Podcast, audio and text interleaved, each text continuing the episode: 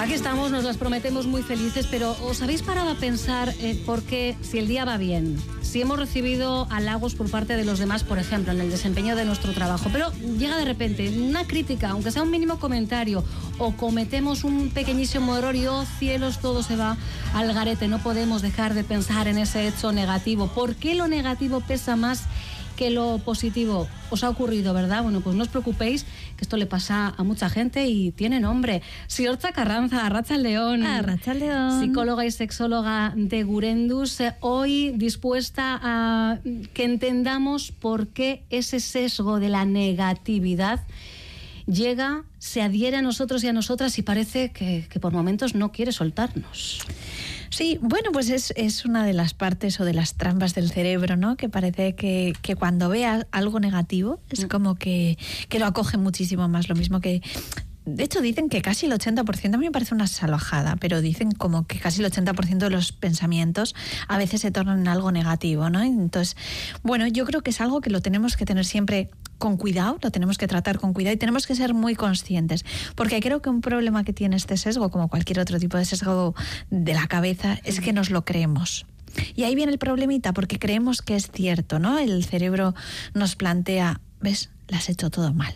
El cerebro, además, cuando va a, estos, a esta parte de verlo todo en, en polarizado, ¿no? Es todo bien, todo mal, Mm. le es más fácil subrayar lo negativo y ahí es cuando tenemos que tener mucho cuidado.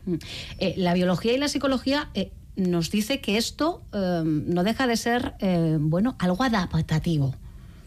Sí, en principio dicen que el origen ha sido adaptativo, que es un poco también para poder enfrentarnos a los peligros, para poder sobrevivir incluso. Lo que pasa es que a día de hoy el no es funcional. Ya no se tercia, ¿no? Esta explicación. No es funcional, esa es la No, clave. no es funcional, no, todo lo contrario, porque muchas veces resta energía. Sabemos que al final alimentar estos pensamientos negativos hace que la persona sienta menos autoestima, en consecuencia aguante cosas muchas veces que no debería de aguantar y que no sea capaz de ir construyendo la vida tal como quiere tenerla construida, ¿no? Entonces, no nos sirve como nada adaptativo, de hecho tenemos que ser conscientes que es algo que resta mucho más de lo que suma y que incluso aunque creamos que este pensamiento lo que nos está intentando hacer es proteger, para que no suframos, para que no nos lo pasemos mal en la vida. En realidad lo que está haciendo es hacernos, os- nos evita a que vivamos realmente y disfrutemos la vida, pues como la vida también nos la puede presentar. Porque además hay quien tiende a, y me pongo ¿eh? en primera persona, como que nos retroalimentamos, ¿no? Eh, eh, yo siempre tiendo a hablar de mi modo centrifugado. Nos puede ocurrir. hay una, una mínima crítica. Bueno, nosotros tenemos este, este invento, que es el, WhatsApp, en el que pueden entrar comentarios mil. Puede haber 10 loas. Llega un comentario que te desencaja un poquito y ese es el que vas a estar dando vueltas y vueltas y vueltas. Puede ser eh, además un comentario constructivo o no. ¿Por qué tendemos a, a no darle valor a lo bueno y sin embargo ese pequeño mensaje eh, nos puede desestabilizar tanto?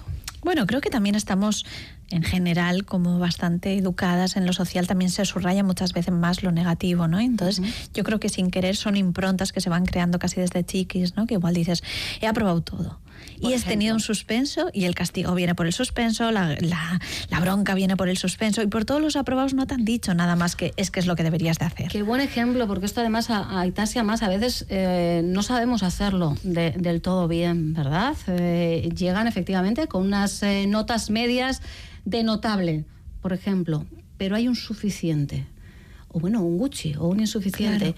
y, le, y le restamos peso eh, eh, A todas por las una única nota a todo el esfuerzo. Claro, y entonces lo que, lo que antes decías, Irache, con los mensajes, digo, en realidad es reproducir lo mismo que se ha vivido casi desde chiqui, ¿no? Es como, ¿dónde se pone el punto? ¿Dónde se pone al final el subrayador? En lo que no ha salido bien, en lo que no ha sido el resultado que esperábamos. Entonces, sin querer la cabeza, ya va aprendiendo. ¿Dónde me fijo? Entonces, ahí es donde pone el subrayador. Yo, yo siempre pongo lo de los subrayador porque es como, ¿dónde ponemos la mirada en lo que está subrayado? Entonces, tenemos que ver cómo cambiamos el subrayador de sitio, ¿no? Y que tú dices, vale, hay 10 mensajes positivos, uno negativo. ¿Qué puedo hacer para subrayar los positivos y dejar el negativo como uno más, pero en este caso que no sea el único que tiene el subrayador? Y yo creo que ahí es donde, y cuando la cabeza entra en modo centrifuga, centrifugado, al final lo que hace el cerebro es repetir el mensaje como en bucle. Mucha gente a esto se le llama como estos pensamientos de rumiación, ¿no? El, el cerebro empieza a repetir en bucle como para intentar buscar no sé qué solución. Nada, porque Nada, efectivamente, en realidad es-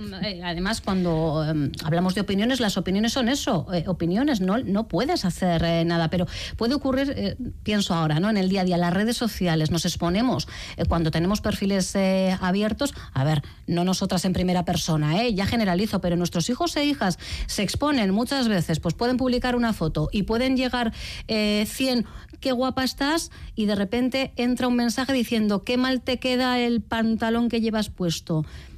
Y esto hace que esa personita Rumię y fíjate, y es que al final entramos en, en cuestiones de- del día a día que pueden ser banales, pero que claro, en función de las cabecitas, ¿verdad?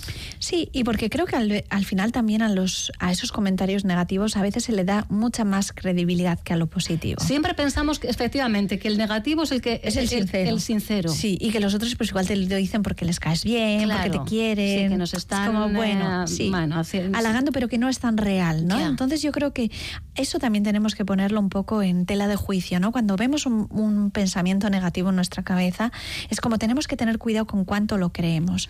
Porque si le creemos mucho, lo malo es que muchas veces sin querer lo que estamos haciendo es alimentarlo. Y claro, el pensamiento también busca que actuemos de una manera acorde a lo que nos está planteando. Entonces, si el pensamiento te está planteando eh, no eres capaz, no va a dejar que el próximo día lo intentes, porque ya de antemano te va a decir, ¿te acuerdas aquel otro día que te salió mal, es que no eres capaz de hacerlo? Claro. Y luego ya ni lo intentas, ¿no? Entonces, yo creo que los pensamientos sí que tenemos que ver, primero, ser conscientes de cómo aparecen. Y segundo, ver cómo los estamos alimentando para ver cómo retirar ese alimento que le estamos dando a ese pensamiento O negativo. sea que esto lo podemos trabajar.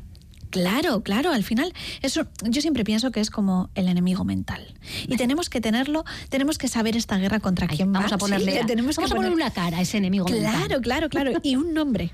Vale. Y un a nombre. veces lo tienen. A veces lo tiene. Pero esa voz que nos habla, ¿no? Dices, ya me está hablando la Maripili otra vez, ¿no? Y dices, joder, ya me está riñendo. Y ser muy consciente de ese diálogo y ser muy consciente también de cómo ese diálogo puede transformar nuestra vida en algo que no queremos y cómo también yo pienso, ese pensamiento lo que quiere es protagonismo. Entonces, cuanto más lo escuchemos, más coge el micro, más se pone los altavoces, más grande se siente, porque le estamos todo el rato yendo. Entonces ahí tenemos que ver poco a poco cómo vamos retirándole la mirada y decir, vale, ya veo que me estás hablando, pero yo voy a seguir mi día de la mejor manera que pueda. Es curioso porque esto eh, a veces ocurre incluso si nos ponemos a, a pensar en nuestra propia vida.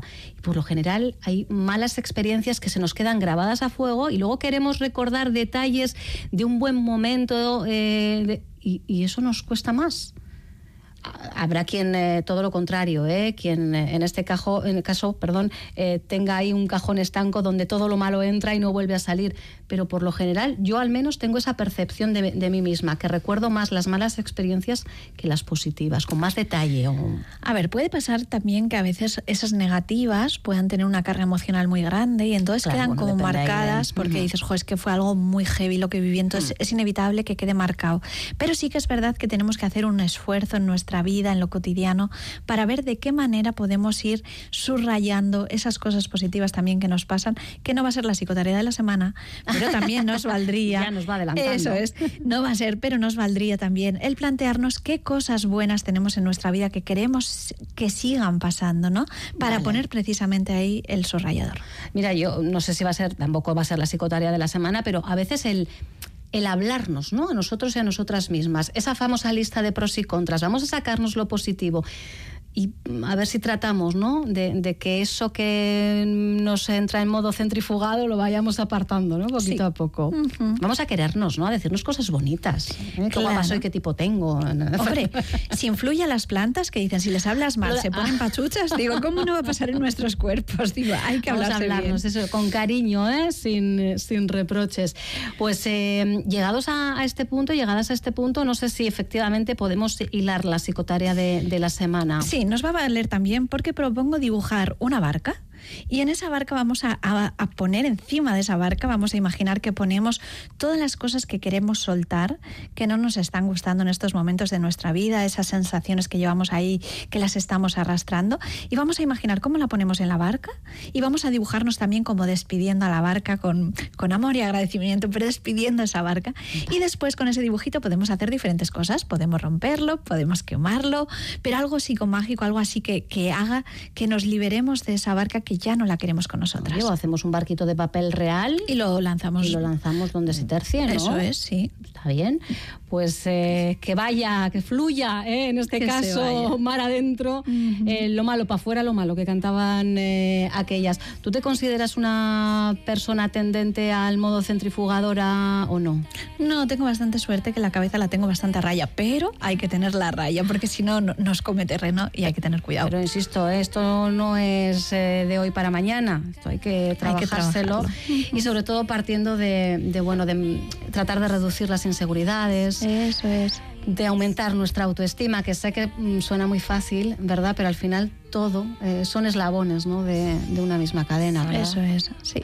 Qué complicada es la vida, o cuánto nos lo complicamos, diría yo. Pero bueno, aquí estamos cada semana con Siorcha Carranza para tratar de poner negro sobre blanco y además, si te has perdido en la explicación, ya sabéis que todas las semanas tenéis la posibilidad de escuchar íntegramente el audio a través de nuestra web y que la psicotarea la extraemos, la envolvemos en un eh, bonito envoltorio y a través de nuestras redes eh, sociales también podéis hacer, eh, en este caso, esa labor de recopilar los deberes que nos deja cada semana Siorcha Carranza. Siempre es un placer.